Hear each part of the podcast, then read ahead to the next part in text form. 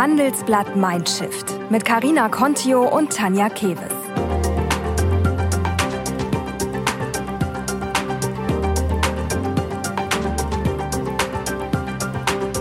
Und das hören Sie heute bei Handelsblatt Mindshift. Früher managte Insa Klasing die Fastfood-Kette Kentucky Fried Chicken, KFC. Nun macht sie mit ihrem eigenen Start-up The Next We aus anderen gute Chefs. Warum sie das kann? Zweimal in ihrer Karriere musste sie unfreiwillig lernen, zu delegieren und ihren Führungsstil radikal anzupassen. Das erste Mal im Jahr 2016. Damals war Insa Deutschland-Chefin von KFC und brach sich bei einem Reitunfall beide Arme. Sechs Wochen konnte sie nicht ins Büro, verbrachte die Zeit im Krankenhaus und der Reha.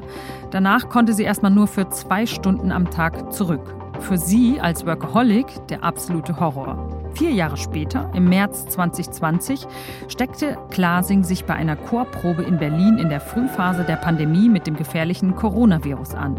Es folgten eine Lungenentzündung, Nasennebenhöhlenentzündung, Mittelohrentzündung und dann auch noch ein Krankenhauskeim. Heute sagt die Unternehmerin, wer mehr als zwei Stunden am Tag führt, macht was falsch. Sie fordert ein radikal anderes Führungsverständnis. Statt alles kontrollieren zu wollen, sollten Chefs ihren Mitarbeitern viel mehr Freiheiten geben. Ansonsten geht es nämlich bergab mit Deutschlands Unternehmen. Die Ostfriesin, die in Oxford Volkswirtschaft, Politik und Philosophie studiert hat, spricht mit uns über Stolpersteine von New Work, über die Ego-Falle, ihre größten Lehren aus beiden Schicksalsschlägen und die Frage, wie lange eine gute Chefin arbeiten muss. Viel Spaß beim Zuhören. Nach einer kurzen Unterbrechung geht es gleich weiter. Bleiben Sie dran. Sie investieren in Aktien, es fehlt Ihnen aber eine klare Strategie. Ihr Depot ist ein Sammelsurium mehr oder weniger guter Ideen? Dann geht es Ihnen wie vielen. Lernen Sie in der Masterclass Erfolgreich investieren alles über kluge Börsenstrategien. Mit dem Rabattcode Investieren20 gibt es 20% Nachlass auf den Normalpreis. Infos unter handelsblatt.com slash erfolgreich-investieren. Ja, hi, äh, schön, liebe Insa, dass du da bist. Freue mich mega, dass das alles jetzt klappt. Du bist ja auch immer sehr busy und ja, bei so einer Zwei-Stunden-Chefin äh, ist ja Zeit eigentlich ein knappes Gut, ne? Das ist so. Heute ist Montag, der Tag, an dem wir quasi unsere Aufnahme machen. Donnerstag werden wir gesendet. Müssen wir eigentlich mal so auf den Freitag gucken oder eigentlich mal so ein durchschnittlicher Tag? Du als Chefin bei The Next We. Wie viel arbeitest du da so? Also letzten Freitag bin ich um 10 angefangen. Ich war so kurz vor sieben fertig, also 19 Uhr. Ich habe eine Stunde Mittagspause gemacht. Also denke ich, bin ich so auf acht Stunden gekommen und das ist auch ein repräsentativer Tag. Bei mir ist manchmal ein bisschen länger und so, aber ich bin ja auch keine Chefin. ja, jetzt, wenn man so dein Buch im Kopf hat und so ein bisschen deine, die Anmoderation ja auch schon äh, verfolgt hat, dann denken die Hörerinnen und Hörer jetzt vielleicht, hä, warte mal, das sind ja auch eigentlich irgendwie mehr als zwei Stunden, was die da arbeitet. Mir ging das tatsächlich auch so. Ich habe das Buch ja auch gelesen, bevor äh, ich das Interview vorbereitet habe. Ich fand es übrigens sehr gut. Danke. Das heißt, der Zwei-Stunden-Chef. Und als ich das in den Händen hatte und dann dachte ich irgendwie so beim Lesen, so, wie, wie macht sie das denn irgendwie nur zwei Stunden Chefin und dann geht die nach Hause? Was macht sie denn dann irgendwie so? Also passiert dir das öfter, dass Leute Leute irgendwie enttäuscht sind und sie denken so, oh scheiße, das ist gar kein Buch, wo ich jetzt lerne, nur zwei Stunden lang arbeiten zu müssen. Ja, so what? Etikettenschwindel. Ja, genau sowas. Also erstmal muss man natürlich sagen, wenn man die, die Prinzipien, also Führen nach dem Autonomieprinzip tatsächlich ähm, stringent anwendet, dann ist es durchaus möglich, nach zwei Stunden auch nach Hause zu gehen. Aber das Konzept ist tatsächlich, zwei Stunden zu führen, tatsächlich auf keinen Fall mehr. Also ich sage immer, wer, wer mehr als zwei Stunden am Tag führt, der ist übergriffig aber tatsächlich durchaus diese zwei Stunden auch aufzubringen. Ähm, das ist für viele sogar viel, wenn sie mhm. sich dann mal Gedanken machen darüber. Und mit dem Rest der Zeit kann man natürlich nach Hause gehen, wenn es wirklich gut läuft. Oder, ähm, also was ich eben vorschlage, ist, äh, diese Zeit zu nutzen für das Thema Zukunft. Die ist unglaublich komplex, unglaublich volatil, unberechenbar in, in einer digitalisierten globalen Welt. Ähm, und das ist aus meiner Sicht Chefsache. Aber natürlich, wer auch dafür brillante Menschen hat, hat, die das alles auf Vorlage ähm, äh, erarbeiten, der, der braucht natürlich selbst das nicht mehr zu machen. Und das an, die anderen Themen sind Kunde, also wirklich möglichst nah am Kunden zu sein und äh, Netzwerk und äh, eben das Netzwerk auch zu nutzen, um dort Lösungen für die Zukunft auch in anderen Branchen zu finden. Also nicht auf der klassischen Verbandstagung, sondern wirklich auch außerhalb des normalen Netzwerks, ähm, um eben auch Gruppendenken zu vermeiden. Mhm. Bevor wir jetzt noch mal gleich konkreter gucken, was man in diesen zwei Stunden, äh, die du quasi als Maximum anführst, was man da konkret tun und vor allen Dingen lassen sollte, habe ich mich gefragt, gibt es irgendwie auch so ein Mindestmaß an Zeit? Also kann man auch zu wenig Zeit in Führung pro Tag investieren? Absolut. Ähm, das kommt, es ist schwer, da eine Minutenzahl zu definieren, weil es sehr kontextabhängig ist. Als wir gegründet haben bei The Next Week, da hatten wir gar keine Mitarbeiter am Anfang. Da waren wir drei Gründer. Also da, da braucht es null Minuten für Führung am Tag. Und was dann das richtige Maß ist, um wirklich alle Führungsaufgaben, die ich in, in meinem Buch Der Zwei-Stunden-Chef propagiere, wirklich denen gerecht zu werden, das hängt sehr, tatsächlich sehr stark davon ab, wie viele Mitarbeiter genau mhm. man hat und wie viele davon auch Direct Reports sind, also direkt an einen berichten. Und wenn man jetzt, also warum ist das so wichtig, dass man überhaupt sich die Zeit dafür nimmt? Also ich kenne zum Beispiel eine, eine Unternehmerin, die ist so absorbiert von ihrer Arbeit auch, dass sie selbst wenn sie es wollte, eigentlich im, Moment überhaupt noch gar nicht dazu kommt, so diese Führungsarbeit zu machen. Also sich wirklich auch um die Mitarbeiter zu kümmern und denen irgendwie ein Gefühl auch ja von Wertschätzung oder Feedback zu geben. Das ist doch eigentlich ziemlich gefährlich, oder? Absolut. Also das rächt sich irgendwann. Vielleicht nicht sofort, ähm, aber es, es wird sich auf jeden Fall in Mitarbeiterzufriedenheit ganz klar zeigen, wenn man das messen würde. Und auch Retention, also wie, wie lange bleiben denn die Menschen? Also in, an der Fluktuation kann man das auch ganz gut äh, sehen, was da eigentlich los ist. Auf Dauer kann man das auch sehen in der Anzahl Stunden und, ähm, und Anzahl Schla Schlaf der mhm. Chefin, der, dieser Unternehmerin. Ne? Denn je weniger ich in Führung äh, investiere, desto weniger kann ich eben auch abgeben oder guten Gewissens abgeben. Und dafür zahle ich auch einen persönlichen Preis, in dem nämlich alles auf meinem Schreibtisch liegen bleibt, beziehungsweise wenn man eben mit sehr viel Kontrolle führt, ähm, tatsächlich auch immer mehr zurück, immer mehr Bälle zurückgespielt bekomme, bis irgendwann die Anzahl Abstimmungen schleifen und die Anzahl Themen sich äh, gegenseitig potenzieren. Hm, dann ist man so das Bottleneck eigentlich, ne? Absolut, ja. ja. Jetzt bist du ja zu deiner These, dass die zwei Stunden Führung pro Tag eigentlich ausreichen sollten, durch deinen Reitunfall gekommen, bei dem du dir beide Arme, ich glaube, mega kompliziert gebrochen hast. Einer war sogar ganz abgerissen. Ja. Ähm, holy. Da warst du monatelang Schachmatt und ähm, ich habe mich gefragt, welche Chefin wärst du heute, wenn das nicht passiert wäre, wenn dieser Unfall nicht passiert wäre? Oder wie, wie lange glaubst du, wärst du noch so in diesem alten, klassischen Führungsmuster irgendwie stecken geblieben? Ach, ich glaube wahrscheinlich bis heute. Also das ist ja, also ich muss sagen, ich war vor dem Reitunfall auch kein Micromanager. Das bin ich einfach von meiner Persönlichkeit her nicht. Aber ich hatte, schon sehr viel delegiert, aber ich musste dann feststellen, zwischen Delegieren und Loslassen fließt der Mississippi. Das sind zwei völlig unterschiedliche Dinge. Beim Delegieren entscheide ich, was und wie und an wen ich das abgebe und beim Loslassen entscheiden andere. Und diesen Sprung hätte ich, glaube ich, nie gemacht ohne diesen Unfall. Deswegen bin ich da tatsächlich sehr dankbar. Hm. Also der Unterschied ist dann tatsächlich der, dass man die Mitarbeiter so weit ermächtigt, dass sie die Entscheidungen selber treffen und ich eigentlich gar nicht mehr. Also bis zu, zu welchem Grad? Also wo würdest du sagen, gibt es auch noch Entscheidungen, die Chefsache bleiben sollten? Genau, also ich, ich glaube, die, die ähm, also in dem Führungsparadigma führen mit Autonomie, was ich propagiere, geht es ganz klar darum, dass der Chef den Rahmen für Erfolg setzt. Man kann auch sagen, dass er das Was definiert, also das Was, dazu gehört ähm, der Purpose, also der, der Sinn, wozu machen wir das, ähm, die Vision, also wie sieht das aus, wo wir hinwollen? Und auch die Ziele. Das alles ist weiterhin Chefsache, aber das Wie, wie kommen wir dahin, das ist aus meiner Sicht ganz klar nicht mehr Chefsache. Das ist etwas, was man abgeben sollte. Hm, da braucht man wahrscheinlich auch äh, ganz schön viel Vertrauen so in seine Mitarbeiter. Ja, und deswegen gibt es auch Voraussetzungen, damit Führen mit Autonomie gelingen kann. Und das sind natürlich die, die richtigen Mitarbeiter. Wenn man den, den Ball loslässt und da ist niemand, der ihn auffangen will oder kann, dann ist das ein Problem. Mhm. Und äh, andere Voraussetzungen sind zum Beispiel der Umgang mit Fehlern.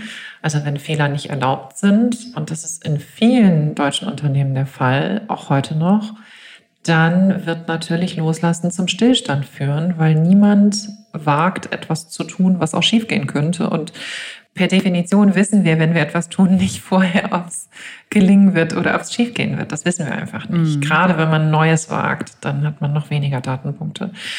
Und das andere ist natürlich eine geteilte Vision, auch ganz wichtig, ähm, denn sonst wird Loslassen im Chaos enden, weil eben jeder das macht, was er glaubt, äh, was richtig ist. Das stimmt. Es müssen ja eigentlich auch alle irgendwie schon so ein bisschen eingenordet sein sozusagen. Ja. Das hilft auf jeden Fall.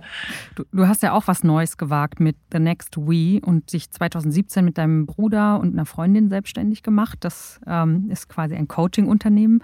Ihr macht aus anderen gute Chefs, also wenn man das jetzt nochmal zusammenfasst, was wir gerade so schon zum Teil auch erwähnt haben, was macht einen guten Chef aus und wie wird man das? Ein guter Chef ist, ist jemand, der ein hohes Commitment für den Erfolg der Organisation hat, ähm, der sehr gut den Rahmen dafür abstecken kann, aber gleichzeitig das eben nicht alleine durchzieht, sondern wirklich mit dem gesamten Team äh, dorthin kommt und da eben dem Team tatsächlich Autonomie lässt, auch ganz bewusst die, die Autonomie des Teams und der einzelnen äh, Teammitglieder stärkt. Und dann eben, äh, glaube ich, sind es wirklich vier Rollen, die, die dann noch als Führungstätigkeiten überbleiben. Ähm, das eine ist der, der Chef als Visionär, da haben wir gerade schon drüber gesprochen, mhm. also das Was zu definieren. Aber dann gleich an zweiter Stelle der Chef als Ermutiger. Das, da geht es um Dinge wie Glaube an Erfolg haben, auch Fortschritt feiern, Wertschätzung zu leben. Ganz wichtiges Führungsinstrument, was total unterschätzt ist in Deutschland, wo es ja heißt, irgendwie nicht gelobt ist, äh, nicht getadelt ist schon Lob genug. Genau. So ja. heißt das. Ja. Dann sehe ich den Chef als Coach. Das ist aus meiner Sicht die drittwichtigste Funktion. Ähm, ganz wichtig, dort zuzuhören, Feedback zu geben. Auch das hattest du schon erwähnt. Stärken zu stärken. Und dann natürlich der Chef als letzte Instanz. Das hattest du vorhin auch schon angesprochen, mhm. dass bestimmte Entscheidungen vielleicht immer noch Chefsache sind. Da kann man jetzt sagen, wieso braucht man den, den Chef noch als Eskalationsstufe? Also da geht es um Offenlegung von Konflikten, um Entscheidungen, aber auch darum, Eigenverantwortung einzufordern. Nun, wenn der Chef nicht bereit ist zu entscheiden, wenn Dinge wirklich zum Schluss bei ihm landen, dann wird niemand in der Organisation bereit sein zu entscheiden, warum auch. Und deswegen, damit Autonomie funktionieren kann, braucht es den Chef eben noch als letzte Instanz. Hm. Du hast ähm, den also ein Bereich, den ich auch ganz interessant finde, so ist so dass der Ermutiger und äh, der die Mitarbeiter den Wertschätzung gibt für ihre Arbeit und auch Feedback gibt und so. Jetzt wenn ich so denke an die Zuständigkeiten, wäre das nicht eigentlich auch eine klassische Aufgabe für eine richtig richtig gute Personalabteilung, also für den HR-Bereich? Und wenn jetzt sage ich mal, wenn wir die ideale Firma denken in fünf Jahren oder in zehn Jahren, wenn die jetzt einfach einen guten Psychologen einstellen oder einen guten Coach, dann könnte man doch die Aufgaben auch noch dem Chef abnehmen, oder? Also auf gar keinen Fall. Ich glaube, Menschen sind wirklich Chefsache. Also das ist in der Wissensgesellschaft sind Menschen die einzigen Produktionsfaktoren. Ja, das kann man sich hm. mal rational zu Gemüte führen. Und Wertschätzung ist oder auch überhaupt Resonanz ist so ein integraler Bestandteil von, von menschlichen Beziehungen, dass das nichts ist, was man delegieren kann. Mhm. Wertschätzung ist am Ende ein Mindset, mit dem man morgens aufsteht und mit dem man der, der Welt begegnet. Und ähm, das fällt eben bei vielen einfach hinten runter unter dem Druck des Tagesgeschäfts und ähm, man ist dann schnell nur noch bei sich, ähm, statt zu gucken, ähm, was also was wird mir da entgegengebracht und das eben auch mal wahrzunehmen und wirklich wertzuschätzen. Hm. Dabei kostet es ja nicht viel. Es ist ja wirklich, eigentlich ist ja Wertschätzung ein kostenloses Tool, was wirklich ja. bei minimalem Aufwand einen ja. ganz, ganz großen Effekt eigentlich schon hat. Ja. Ich habe bei meiner Recherche, ähm, ist mir ein interessantes Streitgespräch nochmal in die Finger gekommen, das ein Kollege von mir vor zwei Jahren fürs Handelsblatt geführt hat, äh, zwischen dir dem Investor und Tech-Guru Frank Thelen und dem ähm, schon eher Manager der alten Schule, bald 80-jährigen Trigema-Chef Wolfgang Grupp. Der Grupp hält von New Work nicht besonders viel. Das sagt er auch äh, öfter mal in, in, irgendwelchen Gastbeiträgen oder Interviews. Und der Frank Thelen kam sich zumindest in dem Gespräch, ich will es jetzt mal darauf beschränken, ich kenne ihn ja nicht persönlich, als unentbehrlich vor und findet es eigentlich auch gar nicht so verkehrt, wenn jetzt so jemand wie Elon Musk nachts in der Firma schläft und, ich weiß nicht, Mitarbeiter kontrolliert und guckt, ob auch alles irgendwie richtig gemacht wird. Ihr seid ja spezialisiert darauf, genau solche harten Nüsse irgendwie zu knacken und da so einen Mindset-Wandel zu provozieren. Wie, wie kriegt man das denn hin, gerade bei solchen Hardlinern, sage ich jetzt mal? Also ähm, weder Herr Grupp noch Frank Thelen waren bei The Next wie bisher im Programm. Deswegen. Und selbst wenn sie dabei gewesen wären, dürfte ich jetzt natürlich nichts dazu sagen, äh, weil das ja alles anonym und, und streng vertraulich mhm. äh, ist, was die Teilnehmer ähm, dann in, innerhalb von diesem Programm mit uns teilen, beziehungsweise mit ihrem direkten Coach. Es ist grundsätzlich so, dass natürlich, wir sehr, also wir machen immer maßgeschneiderte äh, Programme, immer zwölf Wochen für Unternehmen. Es geht immer um eine bestimmte ähm, Aufgabenstellung und häufig ist es tatsächlich New Leadership. Also wie verändern wir um unsere Führung, um generell einen Kulturwandel ähm, herbeizuführen oder auch einfach Herausforderungen, also externen ähm, Herausforderungen in der Branche gerecht zu werden, also eine höhere Innovationsgeschwindigkeit zum Beispiel, um wettbewerbsfähig zu bleiben oder eben, ähm, also aktuell machen wir gerade ein, ein großes Projekt bei einem äh, bekannten Konsumgüterhersteller und ähm, die müssen eben in kürzester Zeit klimaneutral werden. Und das ist eine ganz große Herausforderung, das eben so schnell hinzubekommen. Und da hat der CEO ganz klar gesagt, das schaffen wir nicht mit der gleichen Führung wie vorher. Ah, und dann werden wir, wir geholt und bauen eben diese Programme dann, um genau diese Thematik zu lösen. Und natürlich gibt es dann Menschen, und das ist äh, in der Regel die Mehrheit äh, der Teilnehmer, die lieber an dem alten Führungsmodell häufig führen mit Kontrolle ähm, festhalten wollen. Das ist ganz normal. Wir Menschen sind alle Gewohnheitstiere und natürlich fühlen wir uns wohler in der, in der Komfortzone, die wir etabliert haben. Das hat die Evolution auch so vorgesehen. Also die Verharrungskräfte sind sehr stark ähm, ausgeprägt, weil das eben viel zu viel Energie kostet, sich ständig neu auszurichten und immer wieder neu zu entscheiden. Und dann kommen natürlich viele Argumente, wie auch in diesem Streitgespräch, dass das ja alles gar nicht anders geht, als man es eh immer schon gemacht hat, nämlich mhm. mit Kontrolle und mit sehr viel Stunden und alle eben, alle Mitarbeiter eben an einer sehr kurzen Leine in Anführungsstrichen zu halten. Also wir in den Programmen arbeiten wir mit jedem Teilnehmer einzeln und disputieren eben das persönliche Mindset von dieser Person. Aber grundsätzlich kann man schon in, in dieser Debatte sagen, dass ein Elon Musk, der in der, in der Fabrik übernachten muss, damit das Model 3 von der, von, vom Band läuft, ähm, was es ja vorher nicht getan hat, dieser, die, diese Art von Intervention ist einfach überhaupt nicht nachhaltig für Erfolg. Und wir setzen in unseren Programmen immer bei einem übergeordneten Firmenziel und einem persönlichen Ziel an. Und da wird den meisten Teilnehmern spätestens in der dritten Session klar, dass sie ihr persönliches Ziel nicht erreichen werden mit dem, mit diesem Mindset von Kontrolle. Mhm. Und dann, das ist eigentlich, da sind sich eigentlich alle einig, dass das nicht nachhaltig ist. Ne? Wenn, wenn eine einzige Person äh, nur dazu führen kann, dass am Ende ein neues Modell an Elektroautos wirklich äh, terminfristgerecht vom Band rollt, dann, dann ist das auch für Investoren ein großes Problem. Mhm. Wir reden immer im Startup von dem Bus Factor. Also wie groß ist der, also wie viele Leute müssten vom Bus überrollt werden und dann passiert nichts mehr in der Firma. Und wenn der Bus Factor n gleich 1 ist, dann okay. gibt es ein großes Problem. Absolut.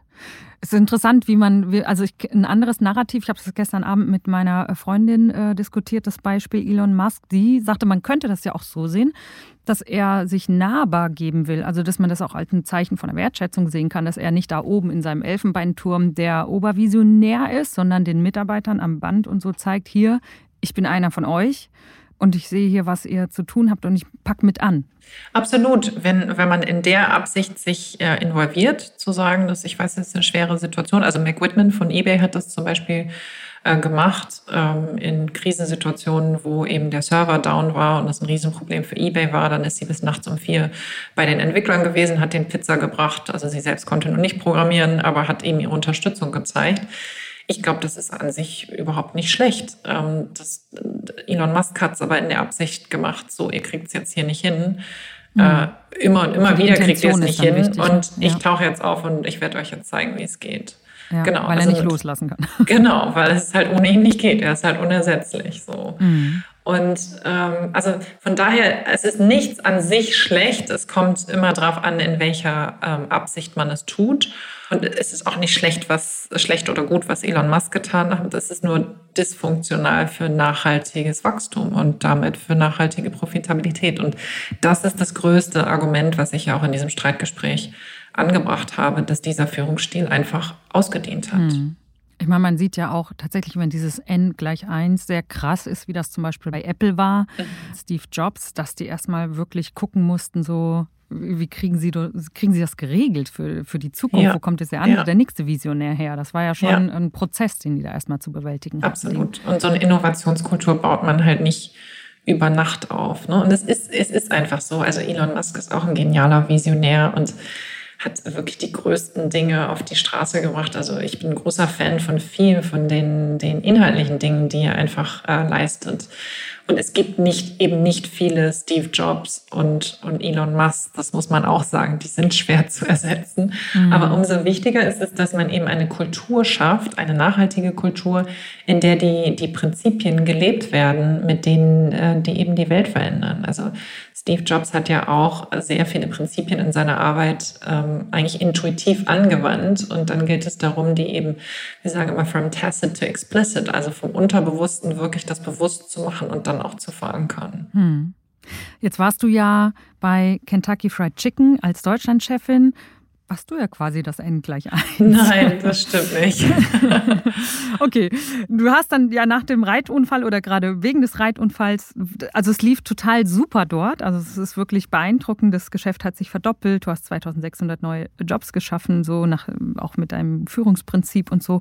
Weißt du, ob das heute noch dort angewandt wird? Das müsstest du meinen Nachfolger fragen. Das mache ich.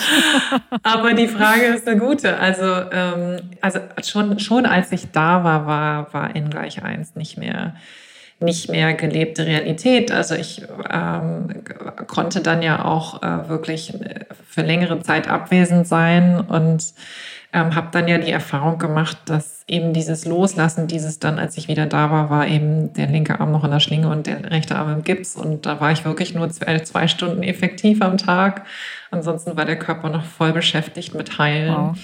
Und daher auch dieser äh, Buchtitel. Also es war ja alles nicht ganz freiwillig. Wollte ich gerade sagen, so Workaholic und das ist bestimmt erstmal nicht leicht gefallen, so da Absolut. nur die zwei Stunden zu können, oder? Und ähm, was dann aber passiert ist, ist, dass die Organisation ja komplett aufgeblüht ist. Also auf allen Ebenen ähm, habe ich ganz viel Weiterentwicklung, ganz viel Engagement und ähm, äh, ganz viel Energie gesehen und und wollte dann eben wissen, da ich eben vorher, wie gesagt, kein Diktator oder Micromanager war, woher das kam. Und so habe ich mich auf die Suche gemacht, eben herauszufinden, warum das so ist und kam dann auf die Lösung, es ist Autonomie.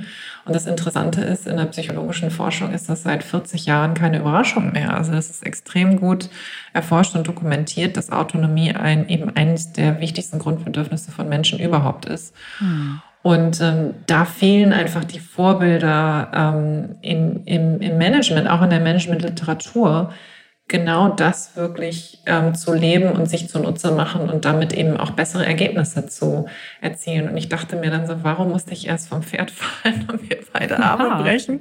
Muss doch auf diese Erkenntnis, gehen. genau, genau. Und deswegen eben das Buch und ähm, ja, äh, so dass eben andere Menschen das auch ohne ähm, Armbruch für sich entdecken können. Nach einer kurzen Unterbrechung geht es gleich weiter. Bleiben Sie dran. Sie leben Fairness, Kultur und Werte? Zeigen Sie Ihr Engagement als Arbeitgeber und werden Sie Teil der Fair Company Initiative. Mit der Fair Company Initiative zeichnet das Handelsblatt Unternehmen aus, die insbesondere Berufseinsteigern und Young Professionals ein faires, attraktives Arbeitsumfeld bieten. Zu den entscheidenden Werten gehören unter anderem das Engagement für Mitarbeitende, Diversity und Chancengleichheit, Nachhaltigkeit und gesellschaftliche Verantwortung. Erfahren Sie jetzt mehr unter faircompany.de. meine, das sind ja eigentlich so wichtige Themen, da überschneiden sich ja auch viele Gebiete. Ähm, das ist Prinzip der Selbstwirksamkeit. Manchmal spielt Resilienz rein. Also wie geht man mit Krisen um in einer VUCA-Welt, wo sich eigentlich alles extrem schnell verändert. Also es ist ja oft Thema von, von Leadership, was immer wieder auch hier im Podcast auftaucht. Müsste das nicht irgendwie auch schon in der, in der Uni bei Betriebswirtschaft oder sowas viel, viel stärker äh, eingewoben werden? Also später muss man es sich mit teuren Coachings irgendwie drauf schaffen oder mit Büchern, die man irgendwie lesen muss oder klugen Podcasts wie unseren, den man hören kann. Ich weiß nicht, verändert sich da was? Kriegst du da ein bisschen was mit, wie das an den Universitäten ist? Ich bin da gar nicht involviert ähm, aber ich bin absolut der Meinung, ähm, dass das, dass das absolut Teil des Kanons werden muss, weil dieses Fachwissen einfach eine ganz geringe Halbwertszeit hat inzwischen, weil der technische Wandel so, so rapide vorangeht, dass das, was wir fachlich lernen können, zum Beispiel in einem BWL-Studium, dass das mhm. eben äh, ganz schnell ähm, ja, ähm, ausgedient hat. Und was viel entscheidender ist, ähm, und das geht aber über die Uni hinaus, auch schon an die Schule, ist ähm, eine, eine Methodenkompetenz. Also einfach wirklich zu lernen, zu lernen. Also wirklich immer wieder neu sich ähm, Dinge aneignen zu können, ähm, wenn die Alten ausgedient haben. Äh, äh, Kollaboration ist unglaublich wichtig. Ich glaube, da kann ähm, schon in der Grundschule viel mehr gemacht werden dass ähm, Kinder eben in Gruppen gemeinsam Dinge ähm, erarbeiten und dann einfach auch eine, eine, Vermittlung von Werten, wie zum Beispiel Neugier. Ich glaube, das ist eine ganz wichtige Grundlage für lebenslanges Lernen, um im Prinzip dieser VUCA-Welt gerecht zu werden.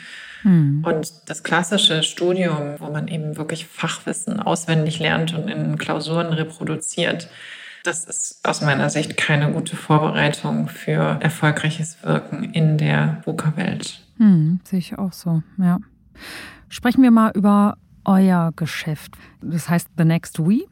Äh, ganz interessanter Name. Ähm, damit bietet ihr digitales Coaching an. Viele Leute haben jetzt in der Corona-Krise zwangsläufig ihr Geschäft auf Digitales umstellen müssen und Remote und so. Also eigentlich besser hätte man es ja eigentlich nicht vorbereiten können. Was, äh, hast du dich da gefreut, dass ihr das mal vor Absolut. Glaub, 2017 habt ihr gegründet? Hast du dann da gesessen und gedacht so, yes, wir haben alles richtig gemacht? Ja, es ist wirklich so ein bisschen, ähm, als wenn jetzt unsere Zeit gekommen ist. Vorher waren wir auch ein bisschen vor der Zeit, dass äh, Menschen gesagt haben, im Ernst, ich soll jetzt äh, Verhaltensänderung und Mindsetwandel über eine App machen mit einem Coach, den ich niemals sehe, mhm. denn wir arbeiten mit genau. Audio only. Und spätestens seit dem zweiten Lockdown äh, brennt bei uns die Hütte, ähm, weil ganz viele Unternehmen auf digitale Begleitung umstellen wollen, weil der, der Bedarf an Begleitung für Verhaltensänderung ähm, massiv gestiegen ist. Es ist eine schwierige Zeit für alle, für Mitarbeiter wie hm. Führungskräfte gleichermaßen, mit dieser Volatilität, mit dem Tempo, mit der Ungewissheit umzugehen. Und was dann passiert ist, ist, dass viele sofort eine Lösung haben wollten, aber die bitte schön bewiesen sein sollte. Und das ist uns natürlich ähm, sehr zugute gekommen, dass wir eben schon vier Jahre am Markt waren, hervorragende Kundenreferenzen haben, die dann auch live zugeschaltet wurden zum Teil. Ähm, und wir haben einen großen Wandel gesehen, weg von wir pilotieren und dann rollen wir aus. Also wir sehen jetzt viele Anfragen, wo sofort alle ins Coaching sollen. Und da sind diese Kundenreferenzen eben enorm wichtig, okay. ähm, weil man das nicht mehr selber testet, sondern sich auf das Urteil von äh, anderen etablierten Unternehmen eben verlässt, die es bereits am großen Stil getestet haben. Mhm. Und das hat uns Und ihr habt ja auch große geholfen. Kunden, ne? Exakt. Ist jetzt nicht so, dass genau. ihr so in, also jetzt habt euch schon einen richtigen Namen gemacht. Jetzt sagtest du gerade, ihr habt eine Betreuung, also Audio only. Ich dachte irgendwie, ja, man sieht ganz ja radikal. Video, oder? Nein. also das machen wir ganz bewusst. Das ist immer ein großer Erklärungsaufwand ähm, im Anbahnungsprozess. Ja, erklär mal kurz. Genau. Also, hä, wieso das denn? Ja, weil man muss doch so ein bisschen die Reaktion auch vom anderen sehen oder Körpersprache genau, oder so das, in die Augen gucken und so. Genau, das denkt man. Also äh, vielleicht vorweg, wir haben uns spezialisiert auf kollektiven Mindset-Wandel. Das heißt, in diesen zwölf Wochen Programmen wird jeder Teilnehmer, egal ob Führungskräfte oder, oder Callcenter-Mitarbeiter von einem Coach, begleitet ähm, zu einem kollektiven Thema, was die Firma vorgibt. Und ähm, wir erarbeiten dann ein neues Mindset in dieser Zeit und verproben das dann auch im Tagesgeschäft, also üben das praktisch ein. Und Mindset-Wandel ähm, macht Unterbewusstes bewusst und ändert das dann. Und das erfordert ein ganz tiefes Nachdenken Und in diesem Nachdenken ähm, geht es, das ist einfacher, wenn man sich nicht sieht. Es gibt dazu viele Studien, die zeigen, ich glaube, bis zu 55 Prozent der Aufmerksamkeit wird durch Video absorbiert. Okay. Und das fehlt uns dann, um wirklich an die Kernerkenntnis des Mindset zu kommen und dieses dann eben auch zu nutzen für die Ergebnisse. Also sprich, mit Audio kommen wir sehr viel schneller, sehr viel leichter an, an tiefgreifendere und dadurch auch nachhaltigere Ergebnisse als, ähm, als mit Video. Ach, stimmt, deswegen machen wir das ja auch hier als Podcast. Ja, eben, es ist für mich so ein tolles Gespräch auch, weil wir uns voll auf das Gesprochene, also ich kann äh, dir zuhören und nur auf deine Frage hören man muss nicht denken, oh, wie hat sie jetzt gerade reagiert? Ist das das, was sie hören wollte? Hm. Ja, oder wenn man halt so ein Video hat, dann überlegt man sich ja noch, okay, das sehen dann am Ende alle möglichen Handelsblattleser und Leserinnen. Wie sehe ich genau. aus? Ist jetzt da irgendwas verrutscht? Habe ich irgendwie Lippenstift an den Zähnen oder nicht? Interessant. Kann man denn, du sagtest gerade, das Programm es sind zwölf Wochen, also drei Monate. Kriegt man da eine Verhaltensänderung hin, eine richtig elementare? Ja, absolut, ähm, aber eben nicht zu einem gleichzeitig, sondern zu einem sehr spitzen Thema. Deswegen ist das, ähm, das Thema Ziel, Zielsetzung, Zielfindung ganz, ganz wichtig in unserem Prozess, weil wir dann rechts und links von diesem Thema wirklich alles andere liegen lassen, sondern wirklich ganz tief an diesem einen Thema arbeiten. Hm. Also Beispiel, ähm, eine Firma möchte eine Feedback-Kultur etablieren. Jetzt ist das vorherrschende Mindset, also es ist immer individuell, aber die meisten Menschen in, in die meisten Arbeitnehmer in Deutschland denken, Feedback ist Kritik. Irgendwie ist, wenn man das denkt, dann ist natürlich die Verhaltensweise, die daraus folgt, ist wirklich ja eher eine Zurückhaltung, ne? dass man das gar nicht so gerne gibt, weil ich möchte auch niemanden kritisieren und ich möchte auch nicht so gern kritisiert werden. Das heißt, wenn jemand mit Feedback kommt, dann bin ich vielleicht auch erst einmal defensiv. Und das Ergebnis ist natürlich, dass man nicht schnell genug lernt, ähm, dass aus einer Mücke ein Elefant wird und so weiter und so fort. Mhm. Und also schlechte Auswirkungen sowohl für Wirkungen sowohl für die Ergebnisse als auch fürs Klima. Das, das Wie und das Was wieder. Wir würden jetzt dieses Mindset nehmen und das disputieren, also in Frage stellen mit unserer eigenen Mindset-Wandeltechnik. Und dann würde da ein neues Mindset äh, rauskommen, zum Beispiel, also es ist immer völlig individuell, für jeden Teilnehmer etwas anderes was da eben resoniert mit den unterschiedlichen Motivationsbedürfnissen. Da könnte zum Beispiel rauskommen, ähm, Feedback ist wie Daten. Das ist zum Beispiel für Ingenieure oder Entwickler, für, für die Daten was ganz Positives. Und wenn dann jemand kommt und mir Feedback gibt, dann sage ich, ah, interessant, okay, sag noch mal mehr, gib mir ein paar mehr Beispiele, lass uns da noch mal ein bisschen tiefer einsteigen. Hm. Denn das sind ja Daten, mit denen ich dann auch weiterarbeiten kann. Oder man sagt zum Beispiel, also ich sage immer, tough love ist trotzdem noch love. Also Feedback ist Liebe, könnte man sagen, für Menschen, die eben, ja, auch wenn sich das nicht immer so anfühlt am Anfang. Ja. Weil man natürlich jemanden ähm, nur dann wirklich etwas Schwieriges sagt zu seinem Verhalten, äh, wenn, wenn er einem wirklich wichtig ist. Aber wie sagt man denn gut was Schwieriges? Ich kenne zum Beispiel die Methode, die finde ich ganz furchtbar, dass man erst was lobt ja, und dann sagt man so, oh, hast aber das und das äh, blöd gemacht und dann gibt man nochmal ein Lob. Und ja, das heißt, man wird als furchtbar. Mitarbeiter, geht man dann schon ins Jahresgespräch und weiß, wenn ein Lob kommt, dann kommt dann schon ab, dann denke ich, okay, genau. gleich kommt die Keule raus. Ähm, wie geht's denn richtig? Also ich glaube, äh, man braucht überhaupt keine Techniken üben. Das ist ähm, totale verschenkte Zeit. Ähm, das Entscheidende ist, mit welchem Mindset man da reingeht. Denn äh, man kann nie nicht kommunizieren. Also das spürt das Gegenüber sowieso. Und wenn es ein wertschätzendes Mindset ist, du bist mir wichtig als Mensch. Und jetzt lass uns drüber sprechen, wie du noch effektiver oder noch wirksamer werden kannst ähm, dann, dann ist es auch egal, welche Worte man wählt, weil der andere das spürt. Hm. Oder man kann dann sagen, ich würde das jetzt nicht sagen, wenn du mir nicht wirklich wichtig wirst. Oder also der andere spürt dann ja, dass man eine größere Vision von ihm hat, als sich eh schon manifestiert heute. Ja. Sonst würde man ja und, gar nicht mit ihm reden und ihn direkt genau. rausschmeißen, so, ne? Ich weiß, ich weiß, du kannst es besser. Ja. Das, und, und man kann auch, das ist das andere, man kann einfach fragen, wie fandst du es? Wie ist es gelaufen? Weil die meisten Leute wissen es eh. Hm. Und, und ich glaube, dann einfach einen Dialog auf Augenhöhe zu haben, das, das braucht man nicht üben. Das ist, es ist wirklich, es steht und fällt alles mit Mindset. Ja. Mit welcher Haltung gehe ich da rein? Deswegen machen wir ausschließlich Mindset-Wandel. Daraus folgt dann eine kollektive Verhaltensänderung, aber wir fangen nie mit dem Verhalten an, mit dem Rezept sozusagen. Erst sagst du mhm. das und dann sagst du das. das genau, es gibt keine Schablone so. Ne? Exakt so, sondern es geht immer darum, mit welcher Haltung begegnest du diesem Problem. Ja. Jetzt habt ihr ja so mit eurer Art und Weise, wie ihr das macht, also du hast es gerade schon mal angesprochen, ihr habt eine andere Technik als so ganz viele andere Coaching-Anbieter. Von denen gibt es ja eigentlich auch gefühlt wie Sand am Meer. So. Aber ja. euch, du sagst, euch unterscheidet auch quasi die Methode, wie ihr rangeht. Ich glaube, es ist auch ein bisschen was mit kognitive Verhaltenstherapie. Genau. Sie habt ein ganz eigenes Rezept. So. Das finde ich genau. schon total interessant. Ähm, plus dieses Digitale, plus Audio only und so. Jetzt äh, kann ich mir vorstellen, also so ihr disruptiert ja eigentlich quasi das klassische Coaching. Früher sind dann Coaches dann irgendwo hingefahren. Es fand ganz viel in Präsenz statt. Also vor zehn Jahren waren, glaube ich, 85 Prozent aller Coachings irgendwie vor Ort. Mögen das die anderen? Also seid ihr gut gelitten in der Branche, wenn ihr da jetzt so, hier kommt, wir können das mit einer App, wo ihr früher drei Stunden Gespräche gebraucht habt und so? Ehrlich gesagt, ich habe keine Ahnung. ich weiß es wirklich nicht, ähm, weil wir gar nicht angetreten sind, um Coaching zu digitalisieren. Das machen andere. Da gibt es genug Plattformen, die wirklich auch in der KI gibt es Forschung, wie man Coaching zu, zukünftig mit Erkennung von, von Augenbewegungen oder von Entzifferung von Körpersprache, mit äh, Beobachtung per Kamera in Meetings und so weiter, wie man das ähm, alles einsetzen kann, um Coaching zu digitalisieren. Mhm. Das ist nicht unser Anliegen. Also wir sehen uns nicht als klassisches Coaching-Unternehmen. Wir bauen die Kategorie Mindset-Wandel weil wir dafür aufstehen, diese unglaublich wirksame Methode in die Welt zu tragen. Ich bin der festen Überzeugung, wir haben so viel Mist in der Schule gelernt, was wir nicht mehr brauchen, wo wir uns nicht mehr dran erinnern können. Aber diese Fähigkeit, seine eigene Haltung überhaupt erstmal zu erkennen, ja, also aus dem Unterbewusstsein rauszuholen und dann selber zu wandeln, das ist eine Fähigkeit fürs Leben. Mhm. Das ist unfassbar wichtig und man kann das vermitteln und beibringen. Das ist absolut möglich. Das tun wir im Moment in Unternehmen.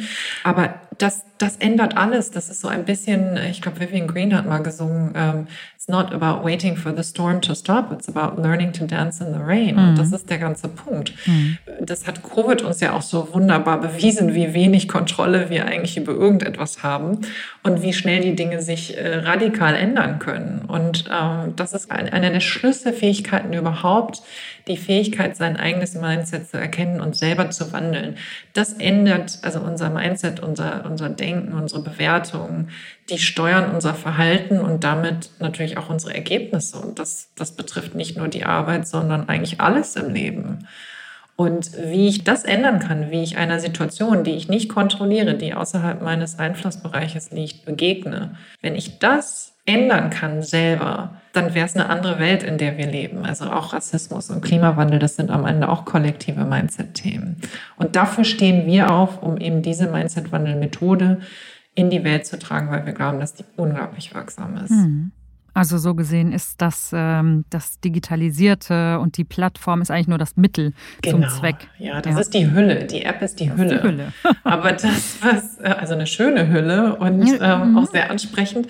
Aber es ist alles gebaut, um die Wirksamkeit dieses Mindset-Wandel-Prozesses in den zwölf Wochen tatsächlich zu maximieren. Das, das, das okay. ist alles, was da drin passiert, ist aufs Kleinste darauf abgestimmt, um, wie du vorhin auch schon angesprochen hast, wirklich ähm, eine nachhaltige Verhaltensänderung in dieser wahnsinnig kurzen Zeit sehr spitz auf die Straße bringen zu können dann sind ja auch, also sind ja schon, sage ich mal, andere Angebote in dem Sinne gar keine Konkurrenz für euch. Also ich hätte jetzt sonst so ein bisschen den Finger vielleicht in eine Wunde gelegt, die es gar nicht gibt, wie ich gerade feststelle. Äh, in Corona-Zeit, es sind ja, ja ganz viele Apps irgendwie aufgeploppt, wo man sich selber irgendwie coachen kann. Äh, Clay, Bloom, Self-OP ist sowas, was es im, quasi im therapeutischen Bereich äh, gibt, aber auch tatsächlich ja mit dem Hintergrund, dass man auch mit Hilfe von künstlicher Intelligenz auch sein Verhalten ändern kann. Also welche Einstellungen habe ich zu bestimmten bestimmten Themen, welchen Selbstwert gebe ich mir, welchen Sinn, auch vielleicht auch ein bisschen arbeitsbezogen, äh, welche Glaubenssätze habe ich und so. Da helfen einem diese ganzen Apps ja eigentlich schon dabei und die gibt es ja zum Teil auch kostenlos. Aber das ist quasi gar kein Bereich, der euch tangiert, richtig? Genau, also ich denke grundsätzlich ist es das super, dass da so viel passiert, ähm, weil natürlich solche Apps erstmal ein Bewusstsein schaffen. Also wirklich zu gucken und, und ähm, gerade in, in, in der Psychotherapie gibt es ja auch inzwischen Studien, die da eine Wirksamkeit auch belegen. Ähm, aber so etwas in der Tiefe zu lösen. Also das eine ist zu wissen, mein Mindset ist Feedback, ist Kritik. Aber das andere ist wirklich ein neues Mindset zu entwickeln, was auch für mich Sinn macht und damit äh, mein Leben auch verändert. Also zunächst mein Arbeitsleben, aber man bringt sich ja selbst immer mit. Also auch zu Hause wirkt das, wie ich mit Feedback von meinem Partner oder von meinen Kindern umgehe. Und ähm, das ist unglaublich schwierig. Also das ist so ein bisschen der heilige Gral, das Versuchen ohne einen Coach zu lösen. Weil das Schwierige nicht ist, welche Frage man als nächstes stellt. Das ist, das kann man, glaube ich, alles programmieren. Das Schwierige ist, was man mit der Antwort macht. Mhm. Und da ist die KI einfach nicht weit genug, da einen Menschen zu ersetzen um da wirklich in der Tiefe zu wandeln. Man kann relativ weit kommen, aber wir sehen noch nicht, dass man das ganz am Ende nur mit, mit der KI lösen kann. Hm. Und das, was noch hinzukommt, also inzwischen, also das sind ja alles auch B2C-Anwendungen zum großen Teil und wir machen ja kollektiven hm. Mindset-Wandel, also wirklich maßgeschneidert für Organisationen, die ein ganz bestimmtes Transformationsproblem haben. Und das hat halt, das braucht sehr, sehr viel Supervision auch, also Qualitätsmanagement. Und es braucht auch ganz viel Beratung ähm, am Anfang und während des Prozesses, um das wirklich sehr eng zu begleiten und das zu landen. Sonst mhm. schafft man das nicht in, in ja, zwölf Wochen. Und das heißt, es ist nicht so sehr, ladet mal alle eine bestimmte App herunter und dann passt das schon, sondern das ist, es ist das, was im Programm dann passiert, äh, was wirklich maßgeschneidert für die Situation ist was es dann dem Ganzen dann auch eine Relevanz und auch eine Wirksamkeit gibt. Und das mhm. kann man eben nicht kostenlos replizieren. Das ist völlig unmöglich. Was sind denn so im Moment die Top drei Themen, die so, sag ich mal, im letzten Jahr so aufgeploppt sind bei euren Coaches? Kann man das, gibt es da irgendwie so eine Tendenz? Das Thema Nummer eins ist neue Führung. Am Anfang ging das, also eigentlich in einer postpandemischen Welt. Ähm, also am Anfang war das so ein bisschen Führen von verteilten Teams, aber irgendwann haben alle gelernt, wie man Zoom-Calls macht und wie man trotzdem mhm. jemanden in die Augen blickt und, und auch so ein bisschen einen Check-in macht, dass derjenige okay ist, auch virtuell. Also da haben sich alle sehr sehr schnell wahnsinnig weiterentwickelt. Das ist jetzt nicht mehr so sehr das Thema, sondern jetzt ist es eher, ähm, wie managt man verteilte Teams, also auch eine hybride Arbeitswelt, wo man einen Teil Homeoffice beibehält, aber auch einen Teil zurück. Das sind so Organisationsfragen. Ähm, aber dann kommen die tiefen Mindset-Wandelfragen. Wie, wie gehen wir da miteinander um? Wie organisieren wir Arbeit? Wie kollaborieren wir? Wie bewahren wir die Kultur, auch wenn wir eben weniger Gespräche an der Kaffeemaschine haben? Das sind alles Haltungsthemen. Das ist nicht so sehr, mhm. wie organisieren wir virtuellen Kaffee? Das kann auch helfen.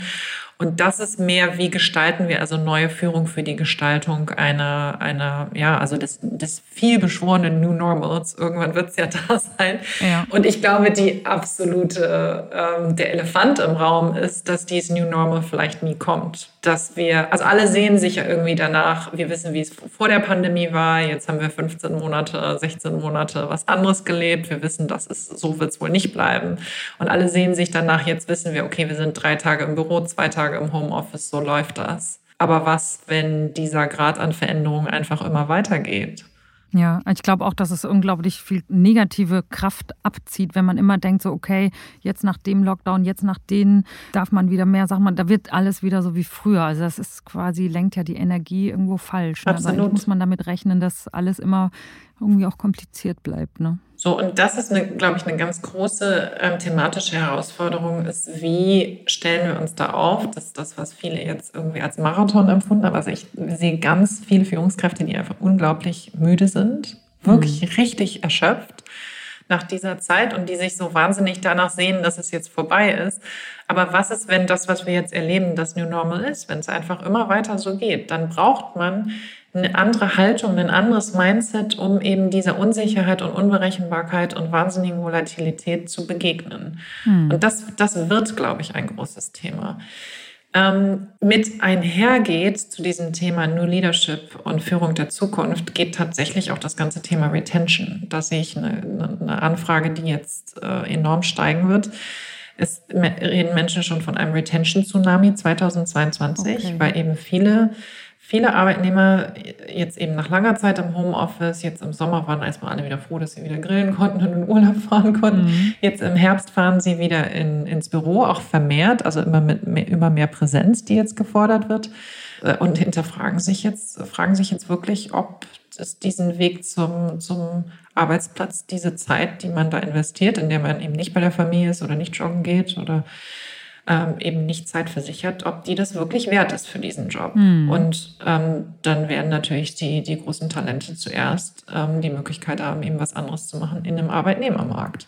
Mhm. Und deswegen glaube ich, dass dieses ganze Thema Mitarbeiterzufriedenheit, dass es in 2022 ganz, ganz groß wird, ja. weil es eben darum gehen wird, dann Lücken, die entstehen, die dann gar nicht so schnell nachbesetzt werden können. Also wirklich so ein Brain Drain dann tatsächlich ja, zu kompensieren. Und dann ist dieses genau, ganze ja. Thema Fluktuation und Mitarbeiterzufriedenheit und Zufriedenheitsmessung und so weiter, das ist dann auf einmal kein HR-Thema mehr, sondern mhm. das, der Kern davon ist und bleibt gute Führung. Und was gute Führung ist, das ist halt extrem im Wandel in dieser Welt. Und ich glaube, es wird ein Top-Thema werden. Also, Zum Glück, man sagt ja oft, früher war alles besser, aber ich würde sagen, gerade so beim Thema Führung, wenn man auf die letzten 50, 60 Jahre zurückguckt, war vieles überhaupt nicht besser. Absolut, ja. Und das andere ist natürlich das Thema Selbstführung. Das, das kommt auch aus dieser übergeordneten Thematik des ständigen Wandels und der Wandelgeschwindigkeit ist ganz klar das Thema Selbstführung. Ne? Wenn jetzt so viele Führungskräfte einfach müde sind, wie schaffen sie das, dann wirklich ähm, in vielen Bereichen, also wir haben auch Kunden, die eine massiv gestiegene äh, Nachfrage jetzt bedienen müssen, also strukturell Digitalisierung zum mhm. Beispiel, auf Jahre und die überhaupt, die versuchen das durch Recruiting zu lösen. Aber es ist nicht durch Recruiting zu lösen in diesem, in diesem Arbeitnehmermarkt. Und dann wird auf einmal natürlich wieder Fluktuation total wichtig. Aber es bedeutet für mich genauso als Individuum, dass ich mich selber gut führen kann in dieser Zeit und eben auf mich achte, vor allem im Homeoffice, wo die Grenzen zwischen Arbeit und äh, Leben irgendwie fließend sind, auch räumlich, mhm. dass ich das schaffe, mit, mit dieser ja auch Unsicherheit klarzukommen.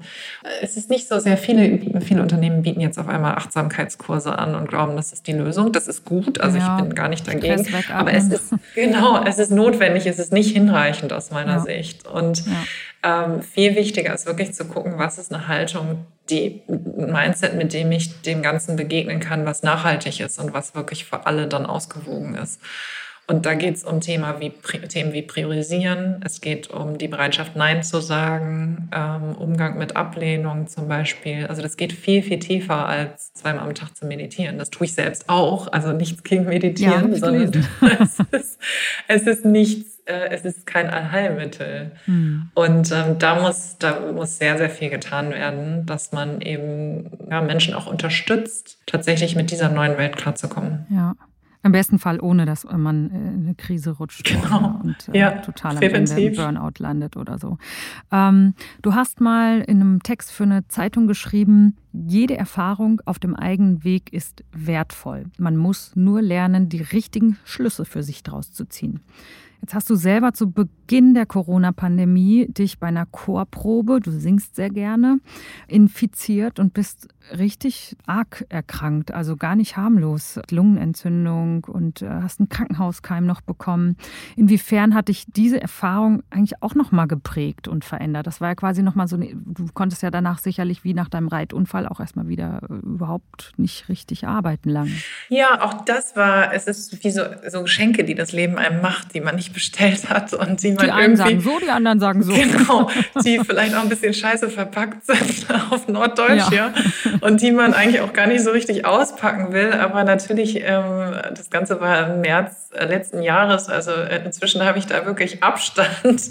Und bin tatsächlich auch für diese äh, Erfahrung sehr dankbar, weil sie mich, also ich war sechs Wochen ähm, positiv, gleich ganz zu Anfang der Pandemie und war da die ganze Zeit in Quarantäne. Und ähm, Natürlich hat das was mit mir gemacht. Und der Effekt war am Ende, dass ich wirklich innehalten musste und einfach, es hat mir total geholfen, komplett anwesend zu sein. Und das ist eine Qualität, die ich nicht mehr missen möchte, die ich aber vorher in diesem ganzen von A nach B nach C und einen Vortrag hier und dann äh, Sitzung da und mhm. noch schnell den Kunden zurückgerufen und ähm, das ist da komplett untergegangen. Und so war ich gezwungen, eben sehr wirklich einfach anwesend zu sein. Also wirklich zu sein und weniger zu tun. Und das hat nochmal eine emotionale Vertiefung auch bewirkt, die ich total schätze und die ich nicht, nicht, mehr, nicht mehr missen möchte. Hm, beeindruckend. Jetzt gucke ich so ein bisschen auf unsere Uhr und muss tatsächlich schon in die, in die Schlussfrage reinbiegen. Schade. Ähm, trotzdem, wir haben ja ganz viele Impulse irgendwie bekommen und mitnehmen können. Was ich mich so gefragt habe, wenn ich deine Karriere so angucke, die ja wirklich echt beeindruckend ist. Du warst ja sehr wandlungsfähig. Also du hast nach dem Studium in Oxford angefangen, bei einer echt guten Unternehmensberatung zu arbeiten. Also da muss man schon was auf dem Kasten haben, glaube ich, wenn man da einen Job kriegt.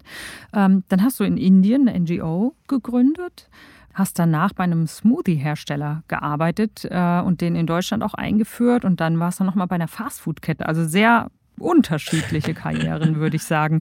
Wenn ich mich jetzt bei deinen Freunden erkundigen würde, äh, was könnten die sich denn noch so für dich vorstellen? Also was käme außer The Next We äh, als nächstes in Frage? Also ich glaube, meine Freunde würden einstimmig sagen, sie ist angekommen, weil ich eben durch und durch Unternehmerin bin. Ich glaube, das hätte man schon, also man hätte es wahrscheinlich schon als Kind erkennen können. Ich habe lange gebraucht, das für mich zu erkennen.